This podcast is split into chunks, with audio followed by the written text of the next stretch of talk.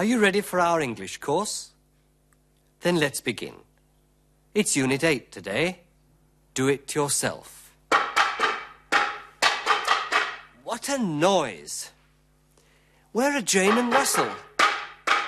What are they doing? I know. Jane? It's just a stupid old bat. But what Oh, can you do sorry. Jane's telephoning. Well, look, I'll see you at the. But where's Russell? I'm here. Yeah. I'm Get busy. early because Oh, hello, Russell. What are you doing? I'm working. You're working? yes, he's working. Are you, uh, making something? I'm making a desk. You're making a noise. I'm making a desk with two drawers. Ah, a do-it-yourself-Expert, eh? Sehen Sie jetzt die kleine Geschichte, die uns Jane und Russell vorspielen. Now look and listen. What a noise! What's Russell doing?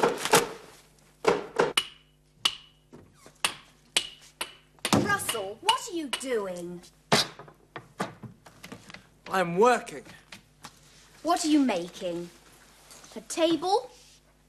No, I'm not making a table. I'm making a desk. A desk with two drawers. Oh, how interesting.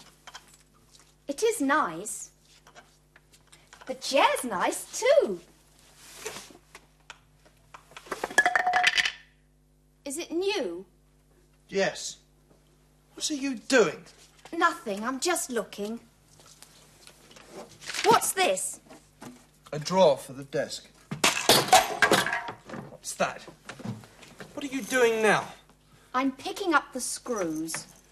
You're not helping me very much. Sorry.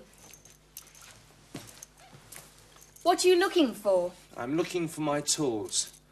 Now, where's my hammer? Here you are. Sorry, no, not a hammer. I want a screwdriver. A screwdriver. Here's a screwdriver. Thank you very much. Now, where's the wood for the second drawer? You're sitting on it. You're not helping me at all. Sorry. Oh, the telephone's ringing. Coming.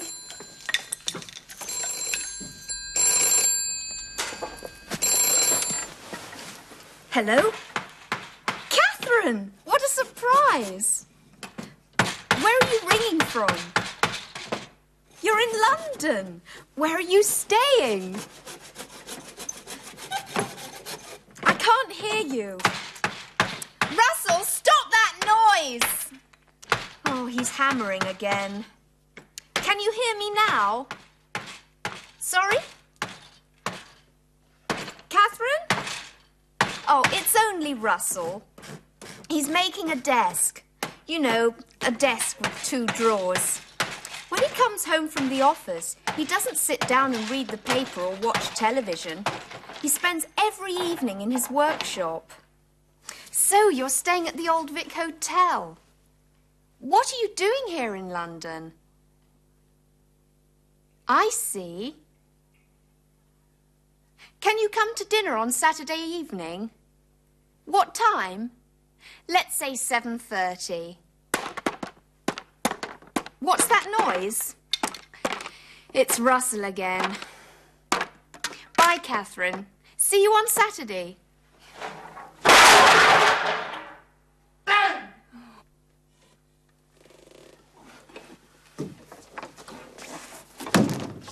Russell, what are you doing?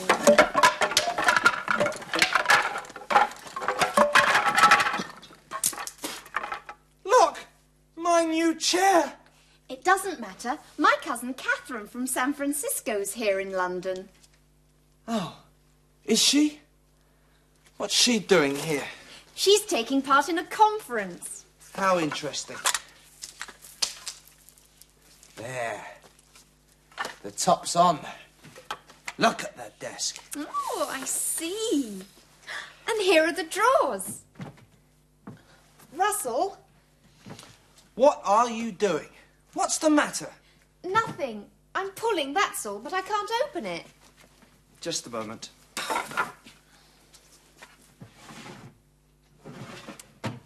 Oh.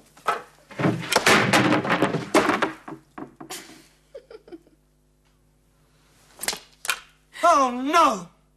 The do-it-yourself expert.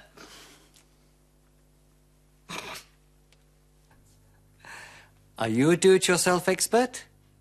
Hätten Sie es besser machen können? Sie sehen die Geschichte später noch einmal. Sie haben sicher aufgepasst und schon herausgehört, worauf es diesmal ankommt, nämlich auf die Ing-Form des Verbs. I'm teaching. I'm teaching you English. What are you doing? You're sitting at home. You're watching television. You're learning English. Wir nehmen die Gegenwart von to be und hängen an die Grundform des Verbs die Endung ing an. Teach, I'm teaching. Watch, you're watching television. Learn, you're learning English. Wenn wir bei sit die ing-Form bilden, wird das T verdoppelt. Sit, sitting. Ähnliches passiert mit dem N bei Begin. Begin, beginning. Immer wenn das Verb auf einen kurzen Vokal plus einen Konsonanten endet, wie bei sit und begin, wird der Konsonant verdoppelt. Wenn das Verb auf ein stummes E endet, wie bei make, fällt dieses E weg, wenn wir die ing-Form bilden. Make, making.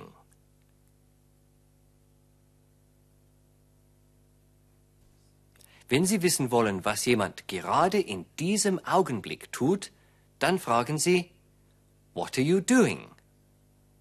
Sie erhalten dann meist eine Antwort, in der auch ein Verb auf ing vorkommt. I'm working. Das bedeutet, ich arbeite gerade. Ich bin am Arbeiten. Listen to our actors again. Russell, what are you doing? I'm working. What are you making? I'm making a desk. And what are you doing? Was machen Sie gerade? You're learning English. Sie lernen Englisch. Jetzt, in diesem Augenblick. Im Englischen brauchen wir normalerweise keine Stützwörter wie jetzt, eben, gerade, im Augenblick. Das alles kommt durch die Endung ing zum Ausdruck. Diese Form nennen wir die Verlaufsform der Gegenwart. Im Englischen the present continuous. In unserer letzten Sendung haben wir uns mit der einfachen Gegenwart beschäftigt, the simple present. Was ist nun der Unterschied zwischen the present continuous und the simple present? Let's look at a little scene from our story. Sorry, Catherine. It's only Russell. He's making a desk. When he comes home from the office, he doesn't sit down and read the paper or watch television. He spends every evening in his workshop.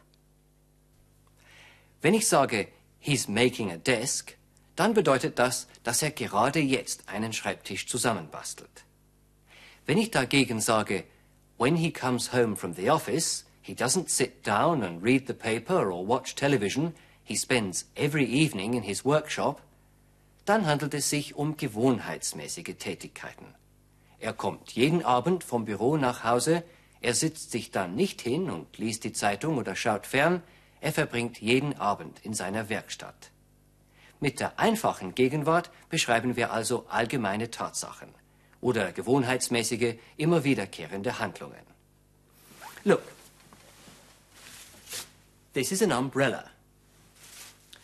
I always take an umbrella when I go out. I never go out without an umbrella. Ich gehe nie ohne Regenschirm aus. Das ist meine Gewohnheit.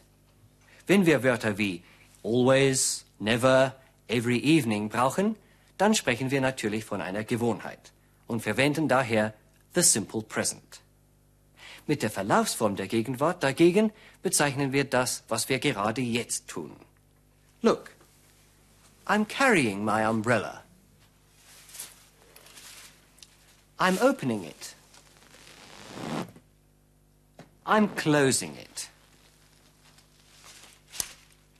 I'm putting it back.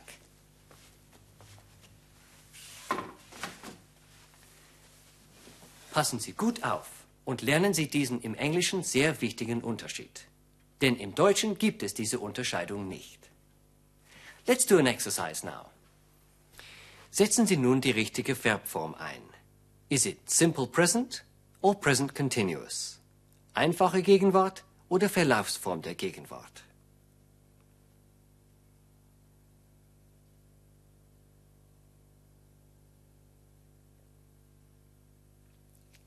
Is reading. Wie Sie bereits wissen, wird im gesprochenen Englisch das is verkürzt. He's reading the paper.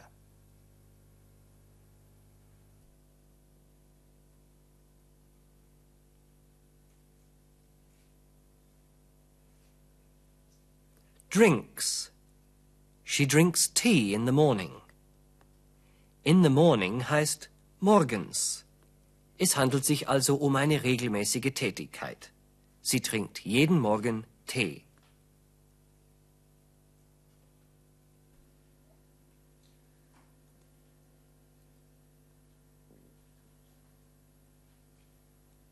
Is listening. He's listening to a record.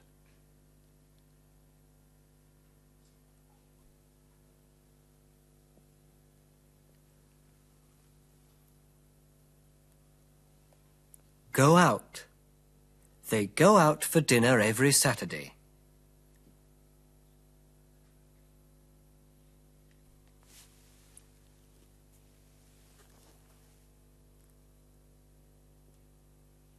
Makes. She makes breakfast every morning.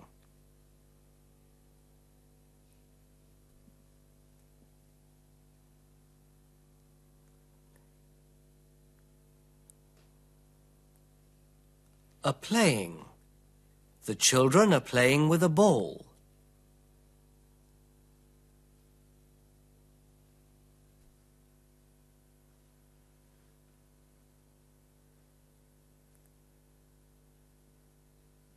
Works. She works in the morning. Und jetzt eine Frage.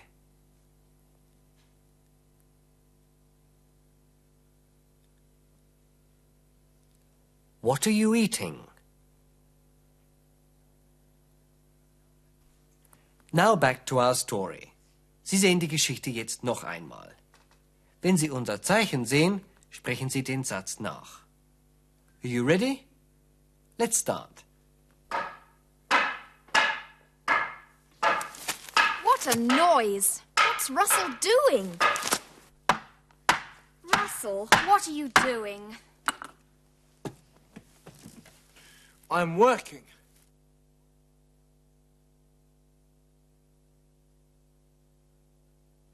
I'm working.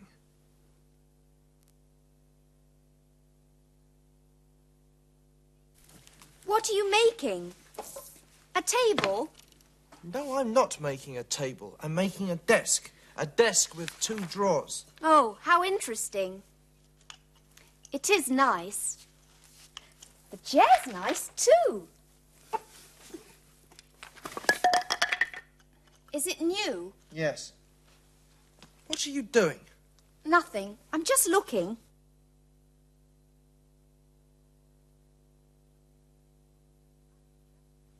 I'm just looking.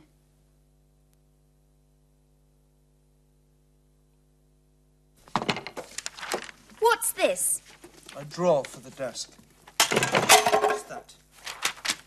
What are you doing now? I'm picking up the screws.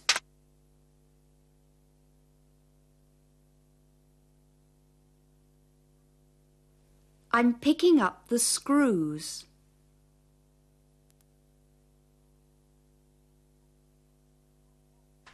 You're not helping me very much. Sorry. What are you looking for? I'm looking for my tools. Now, where's my hammer? Here you are. No, sorry, not a hammer. I want a screwdriver. A screwdriver. Here's a screwdriver. Thank you. Now, where's the wood for the second drawer? You're sitting on it.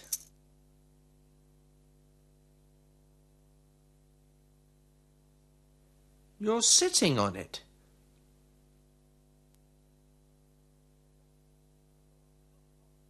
You're not helping me at all. Sorry. Oh, the telephone's ringing. Coming.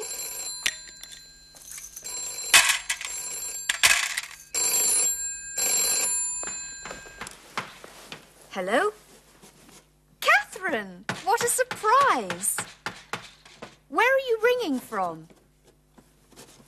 Where are you staying?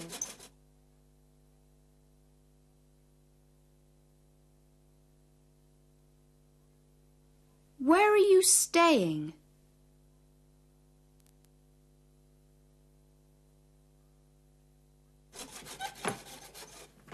I can't hear you. Russell, stop that noise! Oh, he's hammering again. Can you hear me now? Sorry, Catherine? It's only Russell. He's making a desk. You know, a desk with two drawers. When he comes home from the office, he doesn't sit down and read the paper or watch television. He spends every evening in his workshop.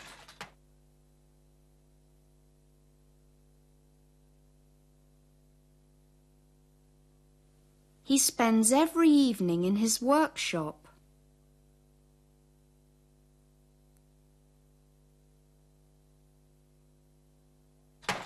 So, you're staying at the Old Vic Hotel. What are you doing here in London? Oh, I see. Can you come to dinner on Saturday evening? What time? Let's say 7:30. What's that noise? It's Russell again. Bye, Catherine. See you on Saturday.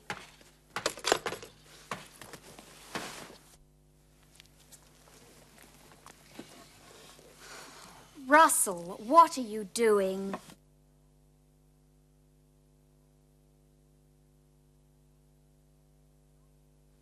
Russell, what are you doing?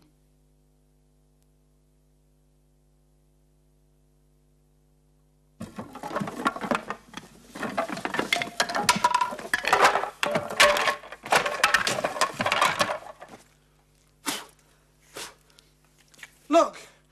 My new chair. It doesn't matter. My cousin Catherine from San Francisco's here in London. Oh, is she? What's she doing here? She's taking part in a conference.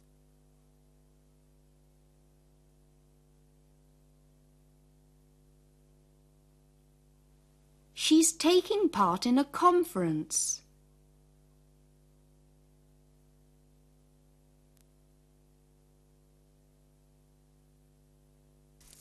Very interesting. There. The top's on. Look at the desk. Oh, I see. And here are the drawers. Russell, What are you doing? What's the matter?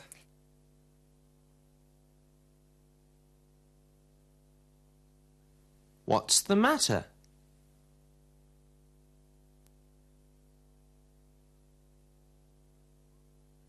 Nothing. I'm pulling, that's all, but I can't open it. One moment.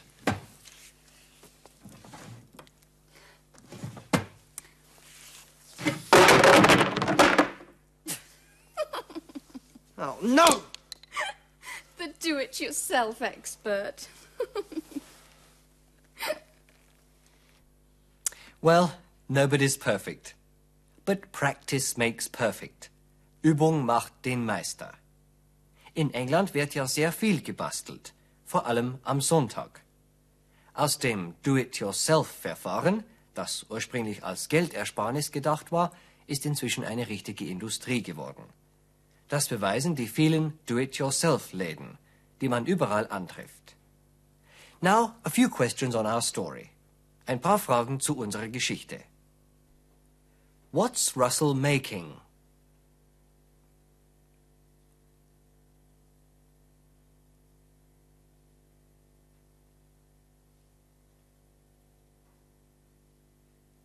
He's making a desk.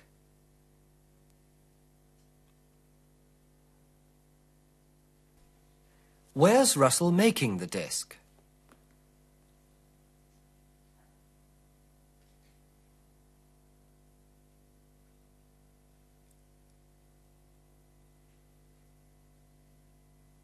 He's making it in his workshop.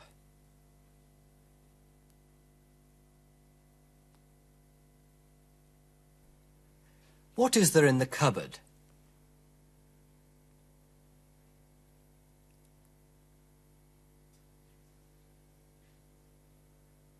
There are tools. What's Jane doing?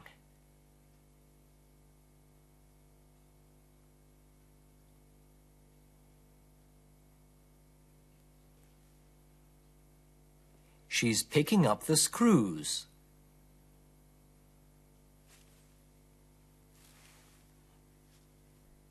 What's the name of that tool?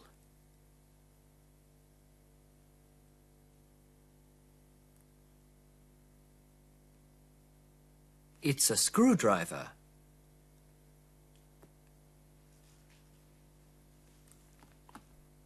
What's Russell doing now?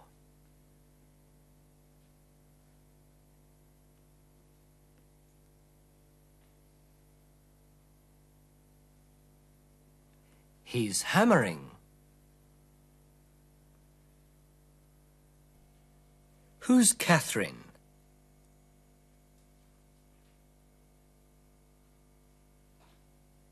She's Jane's cousin.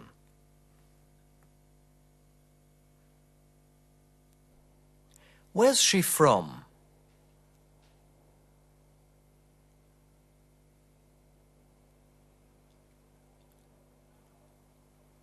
She's from San Francisco.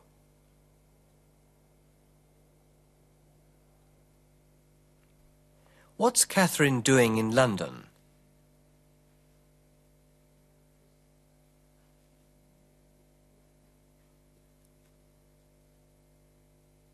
She's taking part in a conference.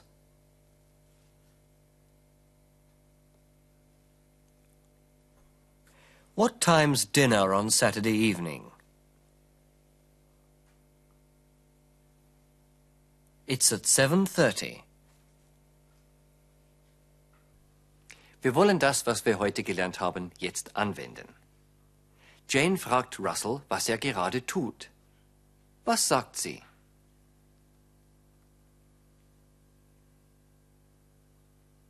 What are you doing?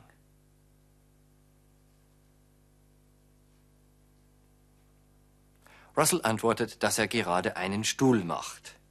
Was sagt er?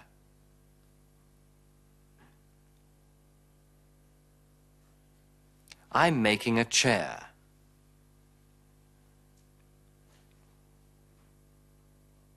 Russell fragt Jane, wo sein Werkzeug ist. Was sagt er?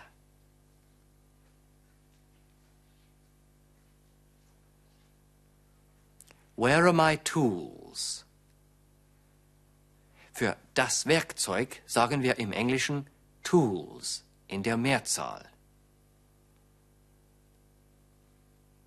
Der soeben fertiggestellte Stuhl ist zusammengebrochen. Jane tröstet Russell und sagt, dass es nichts ausmacht. Was sagt sie?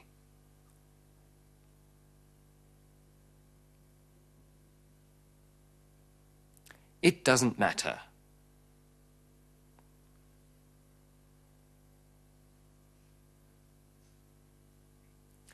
Janes Cousine ist für ein paar Tage in London.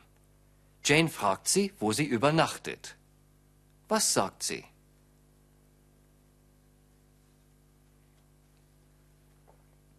Where are you staying?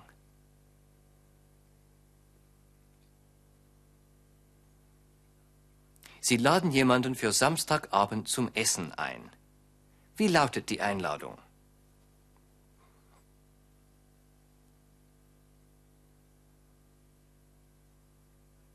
Would you like to come to dinner on Saturday evening? Sie können auch sagen,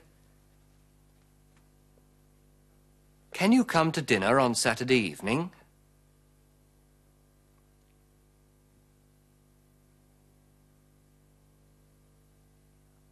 Sie verabschieden sich bis zum Samstag. Was sagen Sie?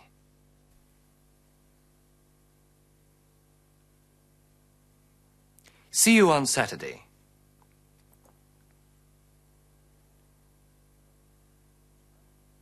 Well, that's all for today. See you again next time. Goodbye.